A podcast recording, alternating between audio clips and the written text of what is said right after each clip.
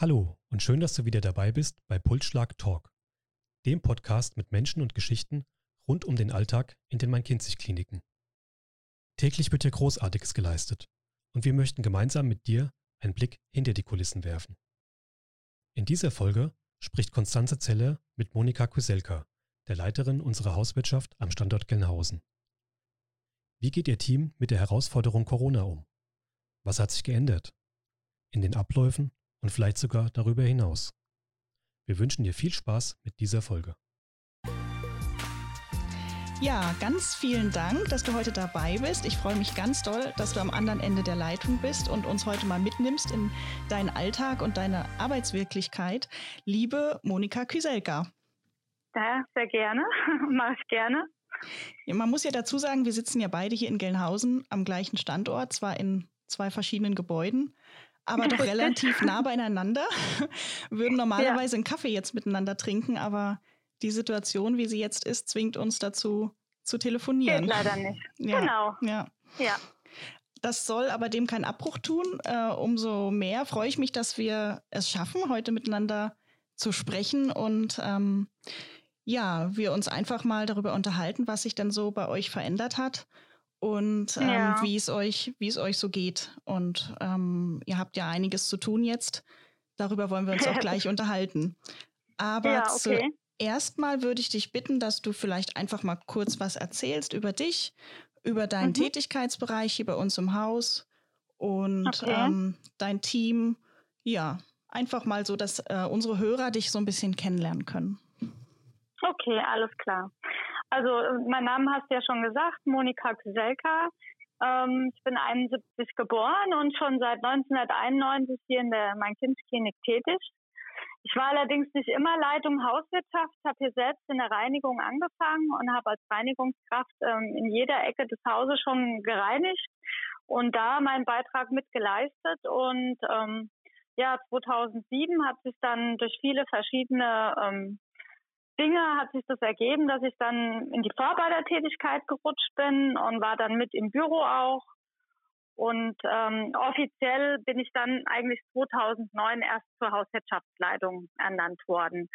Ähm, das hat sich eben durch verschiedene Dinge so ergeben und ich habe dann sozusagen nebenberuflich ähm, zusätzlich mich fortgebildet, habe ähm, mein Fachwirt gemacht, meinen Meister in der Gebäudereinigung, mein Desinfektor. Also habe nebenbei mir wirklich noch ein bisschen Wissen angeeignet, um das auch alles ganz gut zu stemmen. Und ähm, bin auch dankbar, dass man mir da die Möglichkeit gegeben hat. Ja, und seitdem habe ich ungefähr 100 Mitarbeiter bis heute, ähm, bin zuständig für viele Bereiche. Also wenn ich das jetzt mal so zusammenfassen soll, ähm, sind wir eben zuständig für die komplette Reinigung und Desinfektion aller Bereiche, die man so sieht, wenn man hier auf dem Gelände ist. Also ob es die Verwaltung ist, ähm, bis hin zur OP-Abteilung, die Wohnheime, das MVZ, also alles, was man so sieht. Das ist in unserem Bereich. Und ähm, ich bin auch zuständig für die Bettenzentrale, egal ob zentral oder dezentral, die Aufbereitung der Betten. Ähm, der Wäscheservice läuft über die Hauswirtschaft. Das heißt, wir haben einen externen Dienstleister, der uns die Wäsche wäscht, aber die muss ja dann auch verteilt werden, die muss beschafft werden, es wird genäht, gepatcht, ähm, also mit Namen versehen, da ist also fällt einiges an. Ähm, zudem ist die Hauswirtschaft noch zuständig ähm, für die Verwaltung vom Fundbüro. Und ähm, das Veranstaltungsmanagement haben wir übernommen, das heißt ähm, Planung, Organisation von internen Veranstaltungen, Laptop-Beamer aufstellen, alles was da so dazugehört. Ähm, ich bin Mitglied in der CIRS-Konferenz und in Gelnhausen bin ich Abfallbeauftragte und bin Leitung vom betrieblichen Gesundheitsmanagement, das jetzt ziemlich genau zehn Jahre schon besteht. Also es sind ganz viele Dinge, wo die Leute hier im Haus eigentlich nur einen Ansprechpartner haben oder eine Abteilung, wo sie sich hinwenden können. Mhm. Ja. Also muss ich ja schon sagen, das klingt nach wirklich einem sehr großen Verantwortungsbereich und 100 Mitarbeiter ist ja schon auch mal eine Nummer. Also das äh, ja, ist schon auch ein sehr großes Team. ja, ja, das stimmt wohl. Ja, Sie leisten ja, äh, du leistest ja gerade äh, einen ganz schönen, äh, ja, einen ganz enormen Beitrag auch zur Hygiene hier im Haus, was natürlich immer der Fall ja. ist. Ähm, aber in diesen Zeiten natürlich ganz besonders äh, wichtig ist. Was äh, mich und vielleicht auch unsere Hörer jetzt interessiert ist, was hat sich denn eigentlich verändert für euch, seitdem ja, dass äh, die Situation nun mal so ist, wie sie ist und äh, das Coronavirus sich ausgebreitet hat. Das ist ja für uns alle eine Herausforderung. Nichts ist mehr, wie es war.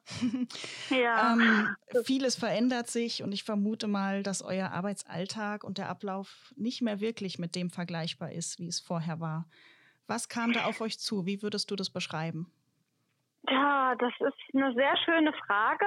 Ähm, es ist aber wohl wahr. Also die Prioritäten haben sich etwas verschoben, sag ich jetzt mal. Also es hat sich ja alles so ein bisschen, erst war es so ein bisschen schleichend, ja, man hat so ganz viel über Corona gehört.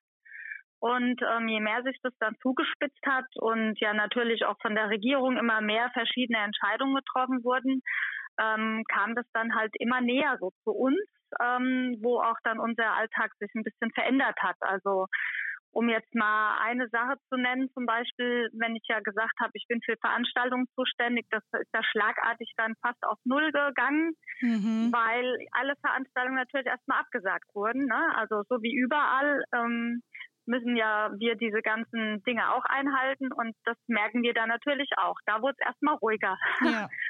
Ähm, auf der anderen Seite hat sich vieles natürlich dann auch verändert, wo es dann eben nicht mehr so ruhig war. Ähm, da kamen Fragen auf, wie, wie, das Thema, wo wird jetzt denn Abfall entsorgt und wie wird der Abfall entsorgt. Ähm, wir haben ja ähm, Mitarbeiter, die in verschiedenen Bereichen dann arbeiten. Ich sage jetzt mal, wenn man jetzt diese Aufteilung der Farben nimmt, dass man sagt, ähm, es gibt Bereiche, die sind ähm, überhaupt gar nicht betroffen mit dem Thema Corona und andere Bereiche sind wieder betroffen mit dem Thema Corona. Ähm, müssen wir unsere Mitarbeiter jetzt trennen. Das heißt, ähm, es gibt Leute, die nur diese grünen Bereiche ähm, erledigen und andere, die eben auch diese gelben oder roten Bereiche erledigen. Das Können heißt, wir vielleicht mal ganz kurz erklären, entschuldige Moni, aber dass wir es mal ja. ganz kurz erklären. Also grüne Bereiche heißt ja, dass wir dort äh, Patienten zu liegen haben, die eben nicht infektiös sind. Gelbe sind genau. eben die Bereiche, in denen der Infektionsstatus weitgehend ungeklärt ist. Und rot heißt, das sind bestätigte Covid-19-Patienten. Also nur, ähm, um das ganz kurz zu erklären, da wurden ja die Wege voneinander getrennt, um eine, eine größtmögliche Sicherheit ähm, für alle im Haus zu gewährleisten, die hier unterwegs sind, genau. sowohl Mitarbeiter als auch ähm, Patienten und Angehörige. Wollte ich nur ganz kurz Genau, einwerfen. richtig. Mhm. Ja, genau. Ja, es ist schon mittlerweile ist es schon so äh, wieder in uns wir haben das schon wieder so verinnerlicht, dass man vergisst, das nochmal vielleicht den anderen zu erklären, Kein was Problem. das überhaupt bedeutet. Ne? ja. Ähm, ja, also es ist in der Tat so, dass ja eben ähm, Gelb und Rot ja eben diese ähm, Verdachtsfälle oder bestätigten Corona-Fälle sind. Und man möchte ja natürlich jedes Risiko ähm, ausschließen, sage ich jetzt mal. Ähm, dass da irgendwelche Übertragungswege passieren oder sonstiges, ja. Das heißt, man tut ja ganz streng ähm, diese Bereiche trennen. Und unsere Mitarbeiter, die dort quasi desinfizierend reinigen, ähm, werden jetzt auch eingeteilt in dieses Farbensystem, dass man sagt, es gibt Mitarbeiter, die nur in diesen grünen Bereichen, also sprich ohne ähm, Corona-Kontakt oder sowas arbeiten oder eben auch ähm, gelb-rot, also Verdachtsfälle oder Positivfälle, die nur diese Bereiche ähm, reinigen. Mhm. Ähm, demzufolge sind das momentan halt ähm, eher mehr in dem grünen Bereich wie in dem rot-gelben Bereich. Ähm, weil wir natürlich ja das, äh, den Rest vom Haus äh, ja nicht ähm, außer Betracht lassen dürfen. Wir müssen ja, also es gibt ja auch noch andere ähm, kranke Menschen im Haus, wo es auch alles ähm, richtig laufen muss. Und ähm, der ist natürlich sehr groß, der Bereich. Deshalb muss man dann schauen, wie handelt man das Ganze? Ja? Wie teilt man die Personen ein, so dass man überall alles noch abdecken kann? Das klingt ähm, nach großem Planungsaufwand auf jeden Fall für dich. Das ist schon mal sehr groß. Was es aber dann noch mal schwerer gemacht hat, ist, dass wir ja also morgens, mittags und auch nachts zur Verfügung stehen. Also wir hatten die ganze Zeit halt nachts auch immer Mitarbeiter da, äh, die verschiedene Bereiche abgedeckt haben im Bedarfsfall. Und dadurch, dass da jetzt nachts das auch passieren kann, dass dann eben mal ein gelber ähm, Bereich gereinigt werden muss, hat sich das jetzt schon auf zwei Mitarbeiter erhöht. Somit müssten wir also quasi in jeder Schicht diese Aufteilung von Gelb, Rot und Grün machen. Und das erschwert das Ganze natürlich mhm. enorm, weil das nicht immer so einfach ist. Die Leute können nicht rund um die Uhr arbeiten, sie müssen aber vom Montag bis Sonntag doch irgendwie da sein. Und das macht natürlich schwierig, ja. Und die große Herausforderung für uns und auch für die Mitarbeiter ist natürlich, ähm, man kann sich vielleicht das vorstellen, dass in, in so einer großen Klinik ähm, vielleicht von 100 Mitarbeitern nicht so jeder Einzelne so jede Ecke kennt im Haus. Wir versuchen das zwar schon irgendwie möglich zu machen, aber es gibt auch neuere Mitarbeiter, die kennen noch nicht jede Ecke.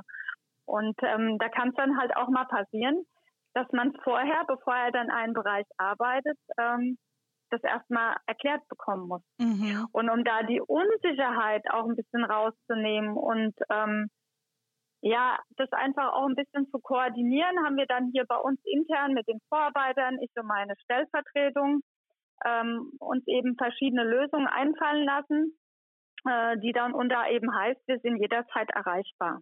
Das heißt, wir haben ähm, den ganzen Tag und die ganze Nacht ähm, Personen, die dann sich eben zur Verfügung stellen und ähm, telefonisch jederzeit erreichbar sind. Und zum Beispiel ich und meine Stellvertretung tun jetzt nachts eben diese Bereiche grün, gelb und rot koordinieren und steuern und rufen dann die Mitarbeiter an und sind dann immer als Ansprechpartner auch da und helfen dann, wenn sie nicht weiter wissen. Mhm. Oder wenn sie sich einfach unsicher sind, ne? dass sie sagen, ja. oh, ich habe jetzt ein bisschen Sorge, dass ich Fehler mache und dann sind wir da.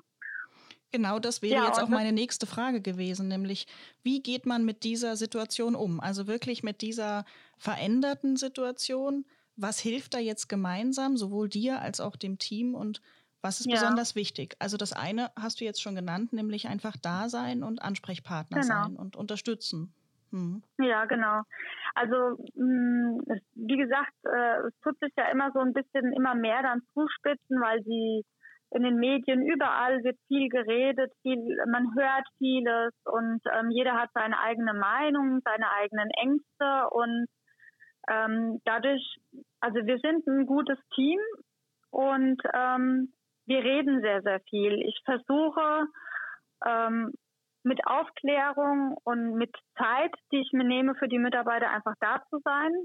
Ähm, also wenn wir merken, es ist eine Unsicherheit da oder man merkt, hm, man, man, wie ist der Mitarbeiter gerade drauf, was hat er für Sorgen oder was passiert da gerade, ähm, versuchen wir einfach darüber zu sprechen und ähm, wir haben ja durch die Klinik auch viele interne Möglichkeiten, wo Mitarbeiter sich hinwenden können, ob das jetzt das Kontakttelefon ist über den Betriebsarzt oder aber einfach auch mal mit anderen Kollegen zu sprechen, um sich auszutauschen, ja. Einfach mal seine Sorgen und Ängste loszuwerden, ähm, seine Fragen stellen zu können, ohne dass jetzt irgendwie einer denkt, was ist denn das für eine Frage, ja. Wir sprechen ganz, ganz viel und ähm, trotz dieser vielen Arbeiten, dieser großen Herausforderungen, versuche ich schon immer, mir dann auch die Zeit zu nehmen und demjenigen zuzuhören und ihn aufzuklären und einfach die Ruhe rüberzubringen, dass er damit besser umgehen kann vielleicht, weil viel mehr können wir ja alle nicht tun, ja. Bisschen schwierig manchmal, aber ich glaube, das klappt ganz gut. ja, es hört sich auf jeden Fall, hört sich auf jeden Fall so an. Ja, das äh, das ist natürlich eine Ergänzung. Also die Aufklärung und äh, die Fakten und was auf uns zukommt, ist natürlich die eine Sache. Aber einfach auch mal da sein und mal zuzuhören und einfach mal Mensch sein zu dürfen, ist die andere Sache, ne? Ja, genau. Ja, äh, klar, wir wollen, also wir brauchen die Leute, jeden Einzelnen und ich sage auch, wir sind ja jetzt wichtiger wie je zuvor. Ich meine, wir sind immer wichtig und das sage ich meinen Mitarbeitern auch, aber jetzt sind wir halt noch wichtiger und allein diesen Beitrag mit leisten zu können, dass das alles gut wird und richtig wird, ähm, baut ja viele auch auf. Und das muss man auch erwähnen, denke ich, und den Leuten sagen, dass es einfach wichtig ist. Und nichtsdestotrotz sind wir alles Menschen und Menschen haben Ängste und Sorgen und da ist vielleicht auch mal die Laune nicht so gut, ja. Und wir sprechen da recht viel drüber, weil wir gemerkt haben, wenn man drüber spricht und wenn die Leute wissen, warum sie was tun Und ähm, warum es jetzt auch dauernd eine andere Richtlinie gibt oder wieder eine andere Information gibt, das versuchen wir jetzt so weit wie es geht zu erklären. Das mhm. Problem bei der Sache ist natürlich, dass man bei 100 Mitarbeitern, ähm, ob in OP oder sonst wo, man hat nicht immer die Möglichkeit, zeitgleich alle 100 Mitarbeiter darüber zu informieren. Das macht das Ganze natürlich auch nochmal schwierig, um auf die Frage zu kommen, was ist alles anders. Mhm. Früher haben wir alle zusammengetrommelt und haben dann an 40, 50, 60 Mann auf einmal wichtige Informationen verbreitet. Und das geht ja jetzt leider auch nicht. Ne? Mhm. Also wie wir jetzt telefonieren, müssen wir halt dann auch einzeln versuchen, Mitarbeiter über die wichtigsten Dinge zu informieren, ohne dass eine stille Post entsteht, die, ne, die nur halb rüberkommt. Also ja. das ist halt auch eine riesen Herausforderung, darauf zu achten, dass jeder die Info bekommt, die er braucht und die auch richtig ist. Und das ist nicht immer einfach. Mhm. Ja. Ich ja. glaube, wir lernen gerade alle miteinander ganz schön viel in dieser Phase. ja, äh, glaube ich auch, ja. ja. Ja. Also, es, ähm, hält auch ein bisschen zusammen, ne? Ja, ja, doch, das, das glaube ich auch. Also gerade weil man sich auch nochmal auf einer ganz anderen Ebene begegnet und ähm, dann auch vielleicht mal dieses Sorgenteilen mal zulässt und äh, doch nochmal ein ja, Stück genau. weit anders zuhört als sonst. Also natürlich tauscht man sich immer aus als Kollegen, aber jetzt ist es doch nochmal ganz anders gemeint, wenn man fragt, wie geht's dir? Geht's dir gut? Ja, vor allen Dingen das Zuhören finde ich halt wichtig, ne? dass man halt nicht nur spricht, sondern dass man auch zuhört und vielleicht mal dahinter hört. Was ist denn da jetzt überhaupt?